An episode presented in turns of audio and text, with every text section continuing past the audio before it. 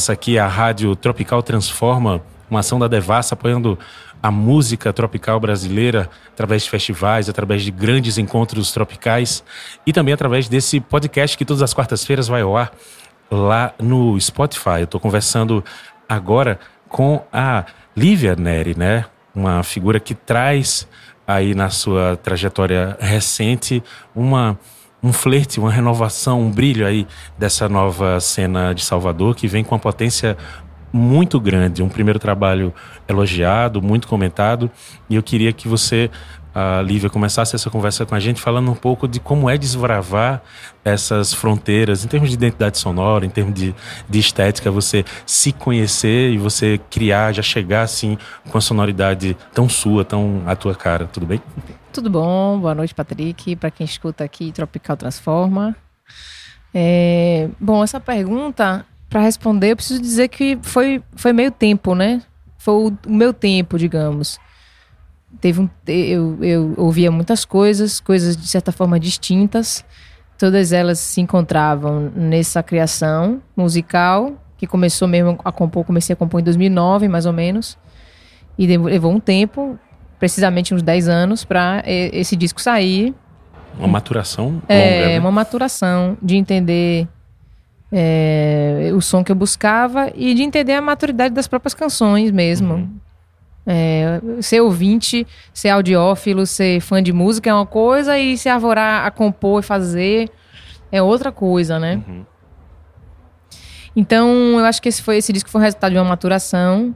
Esse disco contou com a presença de Curumim, que deu a ele uma sonoridade muito especial, Uhum.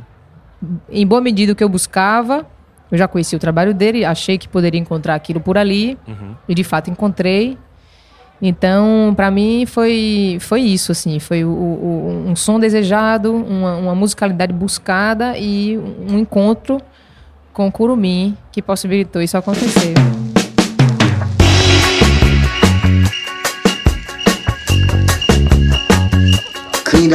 Đã mây gạt to này ta Mày đem không có bự khuỵ một khuôn Đi đem không cả mây khuỵ Nì Nem haya kram Gak nama tengah mam Gak palo Hing ral Tan ni Nek kuli gạt to này Ting ni haji mas Nei dem po pa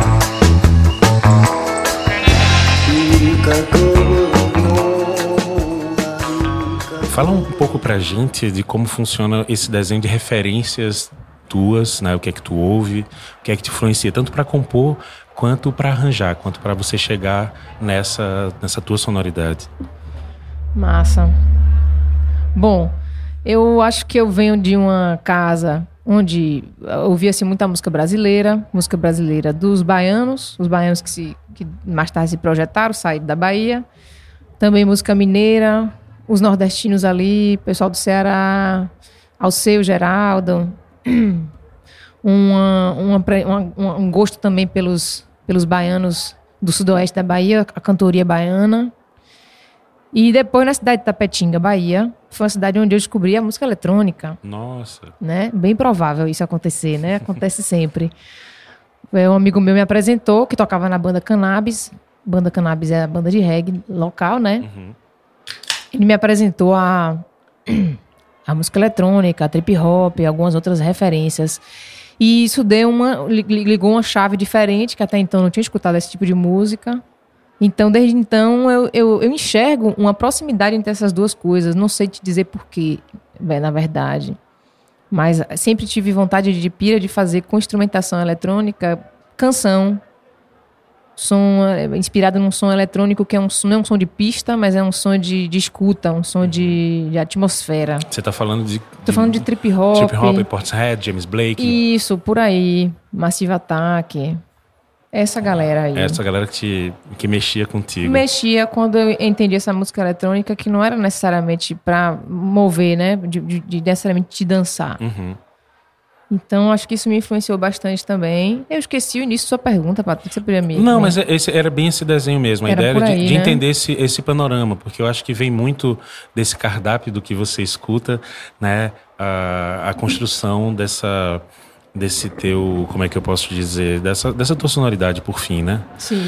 Eu, vou- eu queria também agora levar para um pouco desse âmbito no sentido de que eu me, eu me recordo de artistas baianos como, sei lá, Rebeca Mata, que tentou caminhar nesse sentido com o eletrônico, de fazer uma música mais canção e não necessariamente atingir uma dimensão nacional com a, o, o, respaldo que merecia pela qualidade artística do Claro, trabalho. claro. Te pergunto assim, o quanto uma, uma cena em agitação, né, uma cena que atrai os holofotes, Salvador está vivendo um momento muito interessante de nomes como Blued, Baiana Claro. System, a Tocha, enfim, gente ao redor como que vem do o quadro, como Afrocidade. Eh, como é que você enxerga assim um holofote no sentido de poder contribuir para se projetar trabalhos como o teu? É curioso o que você me perguntou, porque se você me perguntar o que era a cena mais forte em termos de estrutura local e, e- e rede estabelecida, eu achava que na época de Rebeca, ali no, no rock alternativo da Bahia, a gente tinha mais cena do que esse momento agora. Eu não sei se eu chamaria esse momento de cena, porque entendendo cena por uma rede que envolve locais para tocar, que envolve pontos de encontro entre artistas, que envolve jornalistas locais que reverberam ou, ou tra- traduzem o que está acontecendo. A gente, isso foi, tudo foi acontecendo de uma forma muito meio inesperada até pra gente, porque assim pa- apareceu o Baiana System fazendo um som que o eixo, o eixo ali do Sudeste não pôde mais deixar de olhar, porque arrematava multidões, um fenômeno impressionante. Então, isso de fato trouxe vários olhos para cá. Concomitantemente, tinha muita, muita gente fazendo música, mas música muito diferente. É muito diverso. O que Lued faz, o que Baiana faz, o que a Afrocidade faz, é muito diferente. É, então, eu, é como eu falei, eu não acho que a gente está falando necessariamente de uma cena, a gente está falando de um momento mesmo que os olhos se voltaram e eu sempre acho que tem produção boa, mas aí os olhos voltaram e a produção foi visibilizada. É, enquanto que essa cena rock da qual eu falei antes é uma cena que estava ali é, num eixo ali bem do alternativo. A gente, aqui na Bahia, houve uma dissolução dessa coisa do alternativo versus a música da indústria do carnaval. Isso está se diluindo, porque a música de carnaval está se autodestruindo, porque ela não se renova, e, e essa outra música está emergindo com força e pegando a juventude. Houve também, é importante dizer, políticas públicas que mudaram a cara do carnaval, porque abriram palcos, abriram, abriram palcos no carnaval diferentes, abriram trios independentes. Eu lembro que a nossa, a nossa pira era ir para Recife no carnaval. Porque era chato ficar no Carnaval de Salvador se você não gostava da música de comercial industrial do carnaval. E depois de um tempo foi legal continuar ficando aqui. Foi legal acompanhar o carnaval daqui, o movimento daqui. Então foram políticas ali, uma coisa de uma nova visão da cultura que foi aplicada ali no nível ali do estado. E isso mudou, e acho que esse conjunto de coisas que eu te falei aí possibilitaram a- a imersão dessa cena e uma visibilidade mesmo. Impactou, é, é- é inquestionável. A gente percebe, inclusive, esse circuito que está interessado nessa nova música brasileira, voltando os olhares para cá e meio que elegendo. Ainda não conseguem vir para o carnaval com o mesmo volume, mas pelo menos o 2 de fevereiro está tendo um impacto gigantesco É um da mini migração. carnaval, né? É um mini carnaval com toda essa, essa cena que está acontecendo e gente vindo de, de todo lugar do Brasil para viver isso. Eu queria que você falasse um pouco sobre ah, esse crossover, né? Assim, o tipo de sonoridade que você o- ref- coloca como referência para o trabalho que você faz, essa galera eletrônica mais lenta, mais down tempo, trip hop, é muito característica de cidades, de lugares mais frios, introspectivos, Claro. trazendo temáticas às vezes tristes ou reflexivas demais, que não tanto esse nosso universo quente que provoca para outras dimensões. Claro. Como é que é esse encontro da gente nesse lugar tão verão, tão tropical, tá fazendo uma sonoridade que vai de certa forma de encontro a esse suor, essa vontade de se mexer, enfim. Olha, é uma loucura mesmo, viu, Patrick? Porque você bota no headphone uma música melancólica feita por um povo que não vê sol. E eu não entendia muito todas as letras. Tava ali ouvindo, achando massa, ouvindo na praia, entendeu? É, eu não sei dizer o que é. Tô, é lá, só tô lá solta no buracão, ouvindo Radiohead aqui, o cara falando do sofrimento dele o cara e a gente vendo o mar. cortando os pulsos e você ali curtindo. Acho que é, é, é, a- é a- é a, a internet facilitou muito o acesso a tudo, às coisas. E, e aí você ouve, quebra a barreira da língua, você, você vai pela musicalidade. De certa forma, alguma coisa na música eletrônica me atraiu. E foi sonoridade, claro. Foi, letra, eu fui me ligar Depois, na Um coisa dia de- desse, quando eu vim entender inglês. um dia assim. desse aí eu fui, né? Não, mas assim, é claro que o que puxa é o som. E eu não sei por que, que existe esse germe de gostar desse som. Porque de fato não é a música que toca na rua aqui. Mas é uma coisa de bater mesmo.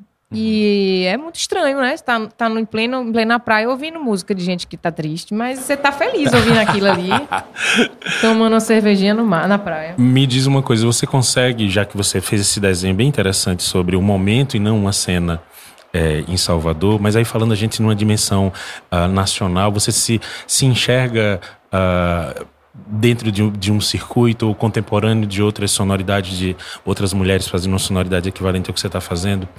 Você consegue se enxergar em outras pessoas, o que você escuta para ter parâmetro? Ah, eu acho que fulano está fazendo um trampo parecido, não é lindo que eu estou pensando? É, eu acho que. Eu acho que esse disco mesmo que eu lancei, ele tem uma diversidade de coisas. Tem hora que eu vejo que parece um pouco Josi, que é minha conterrânea. Tem hora que eu vejo que parece um pouco o próprio Curumi, claro que mandou, botou a mão ali, né, e fez coisa. Tem hora que eu acho, sei lá, tem hora que eu acho parecido com gente da música brasileira, mais, mais de mais para trás. É, é, é complicado entender quem são meus pares. Não, É, nem sempre é fácil. ponto, esse era bem não o é, não é simples. Porque eu- é, você vai em busca dos seus pares por afinidade. São diversos níveis de afinidade, Uhum. não só musical. É um pouco o que as pessoas pensam, como elas querem levar suas carreiras, é, que tipo de concessões ou não estão dispostas a fazer. Uhum. Então, é quando a gente entende, por exemplo, eu entendo que música para mim é uma a primeira camada, mas também é a segunda e também a terceira. Outras coisas vão aparecer muito depois para mim. Uhum. Assim, se não for, se eu não for atraída pela música, é muito difícil. Mas às vezes você é atraído pela música e, poxa, e aí não gruva tanto de fazer parceria. E acontece, é comum, é normal. E como eu lancei o primeiro disco agora, o disco tem seis meses, eu tô começando a, ente- a entender. Eu fiz um show com Luísa Lian aqui no Festival Radioca, faz dois dias. E o show foi muito gostoso de fazer. A gente trocou uma ideia muito boa. Ontem eu fiz um bate-papo com Tulipa também, trocamos uma ideia muito boa. Então, são nesses encontros que eu vou entendendo onde é que a gente se cruza, né?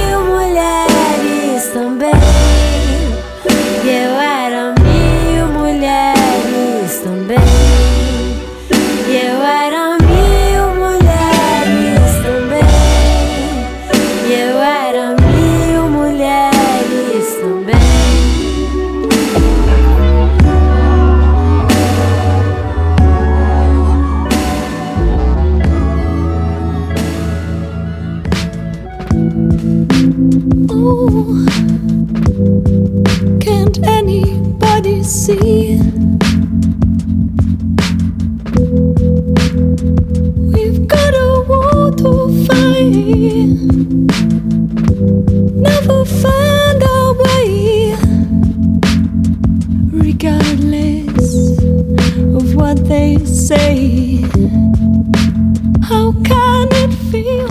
Você, falando do seu trabalho, faz uma tece, uma, uma rede de, de referências bem grande, mostra uma, uma propriedade muito grande com isso. Tu, como é que tu enxerga a tua atuação com música dentro de uma dimensão tanto de afirmação política, de se afirmar enquanto uma mulher dona e autônoma do seu processo estético, artístico, assim, construir enquanto uma obra artística, enquanto também uma atividade de, de resistência, já que passou 10 anos para lançar um. É. Eu sei que isso é uma coisa, é um tema que é sempre questionado, né? Porque não são poucas em número pessoas, mulheres, que, que de certa forma, é, produzem seus próprios trabalhos e, e- e pensam a coisa do começo ao fim. Mas eu acho que para mim é, é meio normal, é meio natural. Eu tive um acesso à tecnologia de uma forma que ela não era estranha para mim. Não era estranho para mim é, me arriscar ali fazendo as coisas nos botões. Eu sei que isso vem de diversos privilégios e diversos acessos e recursos que eu, que eu pude ter, mas entendo também que para mim é meio natural isso, sabe? E eu tô entendendo que lugar é esse. Quando eu fiz o disco, eu virei pra Curumim assim, na hora da ficha técnica e falei assim: Ô Curumim, vem cá, como é esse negócio de, de coprodução? É, é quando que a pessoa é coprodutora do disco? Por exemplo, eu fui coprodutora e falou assim: Não, Livinha, você foi produtora. Eu falei, mas por que eu fui produtora? Porque o que acontecia? Eu, eu preparo minhas músicas, eu gravo a maior quantidade de instrumentos e de coisas que eu escuto na música. Eu, eu coloco, eu manifesto elas já em forma de música, já gravo, escolho o timbre e escolho o, o desenho, enfim. Então, quando eu cheguei para ele, eu cheguei dessa forma, com as prés do disco, quase todas é, é, já, já com bastante avanço, né? Vamos dizer assim. Mas eu achava que eu compunha dessa forma, só que eu já compunha produzindo. Então, isso gerou para mim uma dúvida se eu era produtora ou não. Eu dizia assim, o que é produzir mesmo, né? Eu fui entendendo o que é produzir. Ao mesmo tempo que isso é natural para mim, dizer que sou produtora ainda é algo que não é tão simples para mim, né? Talvez seja uma questão a, a se resolver aí na, na vida, né? É, eu, eu entendo que deve ter alguns bloqueios ainda que te dão essa, é. essa noção, porque autonomia e capacidade de fazer você já provou pra gente com um disco incrível. Ah, eu queria te agradecer muito essa presença aqui. A gente papeou com essa querida Lívia Neri, baiana, que lançou um disco excelente recentemente, Estranha Melodia, que é um nome ótimo e super provocador. E que. Tá estranho, né? Tá estranho. Tá estranho, né? Eu queria agradecer a todo mundo que está aí sintonizado, ouvindo a gente. Essa é a Rádio Tropical Transforma, da plataforma Devassa Tropical Transforma. Todas as quartas-feiras tem podcast ao, uh, uh, online ali disponível para você poder acompanhar. Então, quarta-feira que vem, a gente também está por aqui. Valeu, obrigado.